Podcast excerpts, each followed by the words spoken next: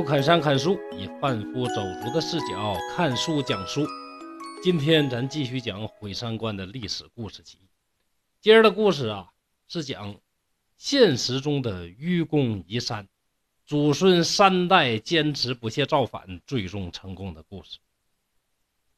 说周朝啊，经历过西周和东周。西周的时候，那天子说话还行，比较好使。可到了周幽王的时候呢，这位呀不好好上班，不好好管理他那国家，玩啥呢？烽火戏诸侯，去博褒姒一笑，结果被犬戎灭了国。据说这褒姒也被犬戎啊掳去当家大夫人了。幸亏晋国和郑国这些国家呀努力帮忙，周朝延续下来。就有了后边的东周，但是经过这些事儿啊，周天子说话是越来越不好使。当时那局势就像啥呢？周天子是这家老爸，老爸年老力衰，就得靠家里边最有力量的儿子去管理这个家。所以各个国家呀纷纷发展经济，都想当那个最有力量的儿子，这样呢就可以成为霸主。成为天下真正的主宰，在这儿就不得不提到晋国。晋国有一位晋昭侯，他在位的时候呢，干了一个超级缺心眼那么个事儿，就是把自己的叔叔叫成师这个人封在了晋国的龙兴之地，叫曲沃。这曲沃可了不得呀，他比晋国那都城翼城还大。那个时候人要造反呢，都在自己的封地里边啊，是深挖洞、广积粮，把城墙修得老高，然后出去造反，成功了我当国君；造反失败回我城里边，你也打不进来。结果这晋国的晋昭侯倒好，就不用人家自己修，就送他叔叔一个比都城还大的城市。那晋国数代经营最繁华的都大都市，归了叔叔城师之后。这城市的野心可就起了。你要知道，那个时候可不兴啥计划生育，贵族一妻多妾，晚上也没电视，也没有电脑，没有手机、iPad、平板没啥娱乐活动，干点啥呢？晚上除了招人就是招人呗。所以那贵族都生一大堆儿子。但你这封地就一个呀，比如说这晋国国君生一百个儿子，能当下一任国君的不就一个吗？其他的就只能分个小地方当臣子，或者毛线都没有，就变成一个普通没有封地的贵族。按照当时的规矩呢，当国君的这个就是嫡长子，郑夫人生的大儿子，这个嫡长子继承君位就叫大宗，别的儿子继承不了就叫小宗。这个外国也是一样，领主生了很多儿子，老大呢继承这个领地。老二和后边的儿子没办法，那就只能啊当那种没有封地的贵族，所以才会有次子团这么一种说法。大家看《权力的游戏》里边就有这个事儿啊。那么再回到晋国，晋国这个晋昭侯是大宗，当上晋国国君了。他把曲沃封给他叔叔成师，这成师本来是小宗，拿到曲沃一下实力强横。这叫啥呢？强枝弱干，枝叶啊很粗，这树干都细。小中有实力，那自然有想法。凭啥我这大老虎脑袋顶上那棵树上还落只小黄鸟呢？我必须得干他呀！我得当国君呢。从此之后，中国历史上最持久的造反活动开始。第一回合，公元前七百三十九年。有个大臣叫潘富，他弑杀了晋昭侯，就是封他叔叔这位。杀了之后，就迎立了成师，把叔叔给迎进来。大多数的大臣都不支持啊，那凭啥小宗取代大宗啊？这不合礼法呀，这哪行啊？这些大臣就纷纷起兵抗击这位成师。成师打不过人家，没办法啊，只得泱泱而归。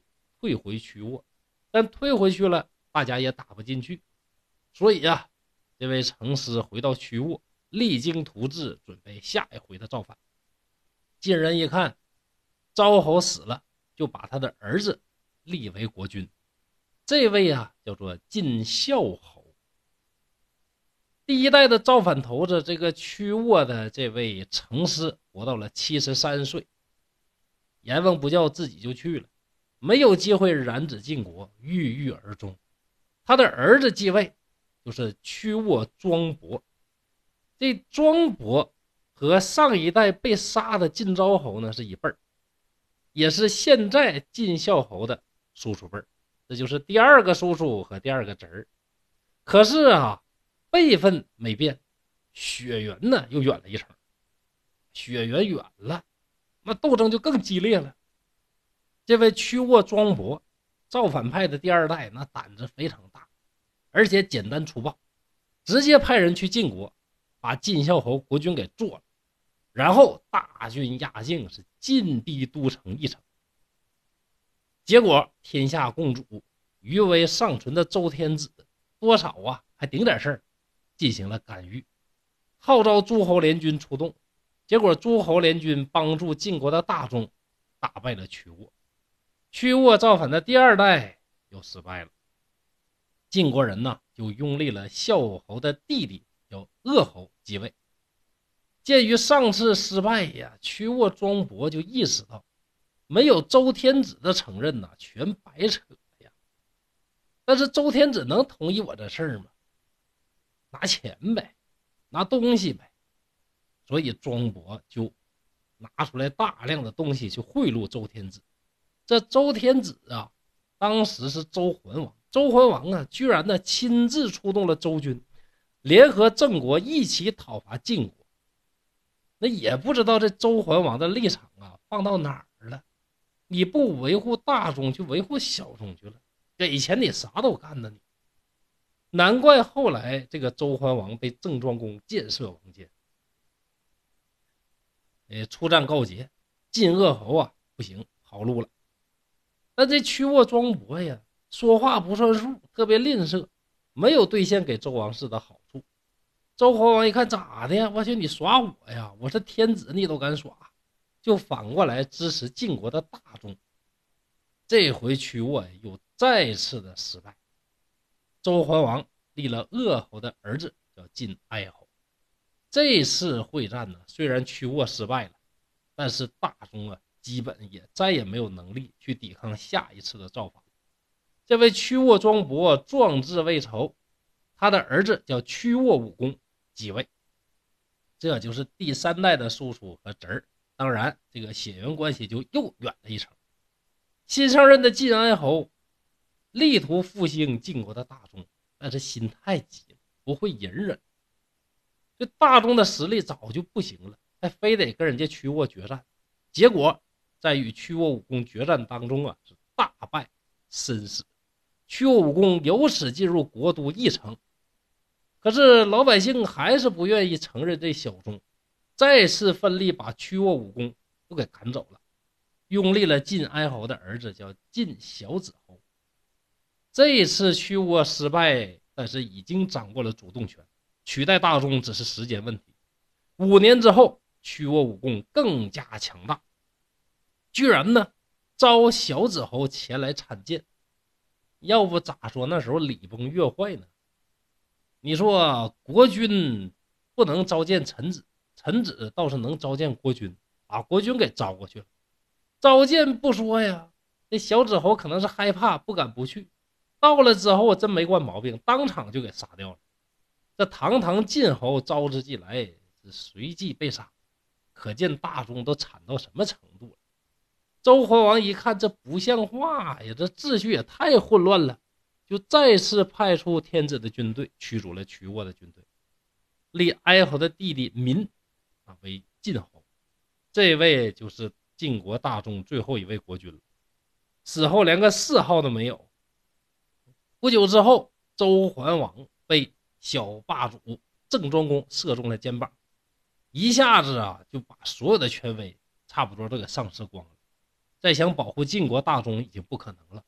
于是，在公元前六百七十八年，屈沃武公再次讨伐晋侯民，彻底屠灭了晋国所有的大宗，斩杀殆尽。为了防止周王室干预，屈沃就把抢来的这些地盘留着，抢来的宝物全都献给了新的周天子，叫黎王。至此，周天子居然正式册封屈沃无功这个小宗为禁军，名列诸侯。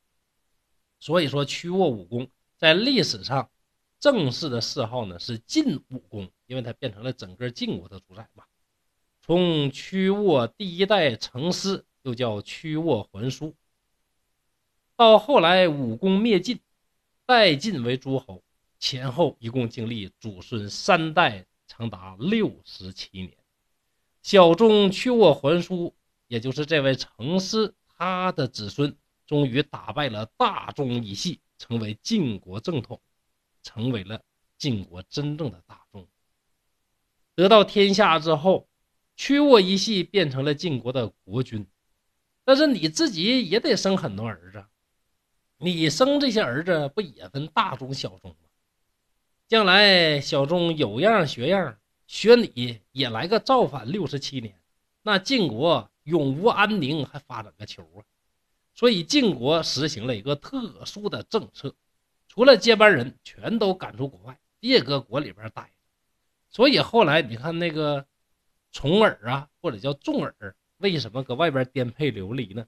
跟晋国的政策有关系，不用自己的家人唯才是举，这个就和春秋里边其他的国家形成了剧烈的反差。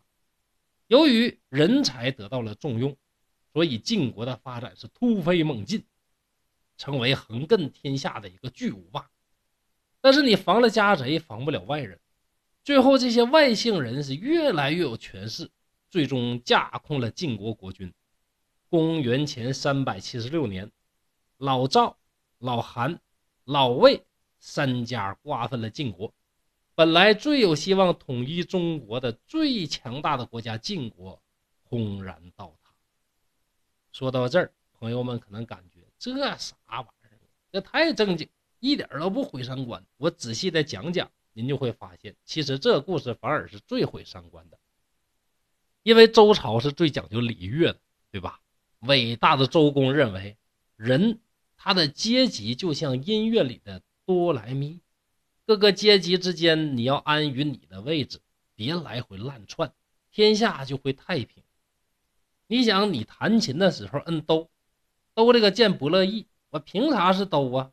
我非得发软的音，那软又想发咪的音，那这个琴不就乱了套吗？所以人就应该像琴里边的各个音阶一样，安守自己的本分，在你自己在那个位置待着就行了。那你是这个级别，你儿子还得级别，孙子还得级别，这国家呢就会非常安稳。于是。那个时候，天下呀，把贵族分为四等。第一等呢叫天子，天子是天下共主，名义上是这个天下整个的老大。诸侯呢是各个邦国的老大，代表着周天子管理一个国。大夫是各个家的老大，不是今天的家啊，这家你可以理解为一个小的一块地。各个家的老大大夫呢？代表着诸侯管理一个家，而士就是贵族的末流，没有封地。之后呢，就是农啊、工商这些老百姓。后来天下慢慢的发展，天子说话越来越不好使，诸侯就不服了，就开始啊发展自己的实力。实力一强了，就不拿周天子当回事就开始欺负周天子。你看郑庄公不还拿箭射人家天子的肩膀吗？可是你诸侯不服，欺负周天子，那诸侯下边的大夫他也不服啊，就开始欺负诸侯。这士也不服，就开始欺负这个上边的大夫。在这种局面下，本来你天子就应该维护这个秩序，对吧？这样呢，你在整个体系的最顶层，你才坐得稳。哎，不家，就以晋国大宗小宗这个破事来讲，你周天子是不是应该坚定的支持？原有秩序站在大众一边，你怎么能说谁给好处，屁股就挪到哪？另外，能坚持六十七年不断造反，最终成功。原来愚公移山的故事，真正的践行者居然是这个造反世家。这个才是我选此篇故事进入我鬼三观历史集最重要的原因。好了，今天的故事就到这儿了，希望大家能够继续关注刘侃山。刘侃山在沈阳，祝大家幸福快乐。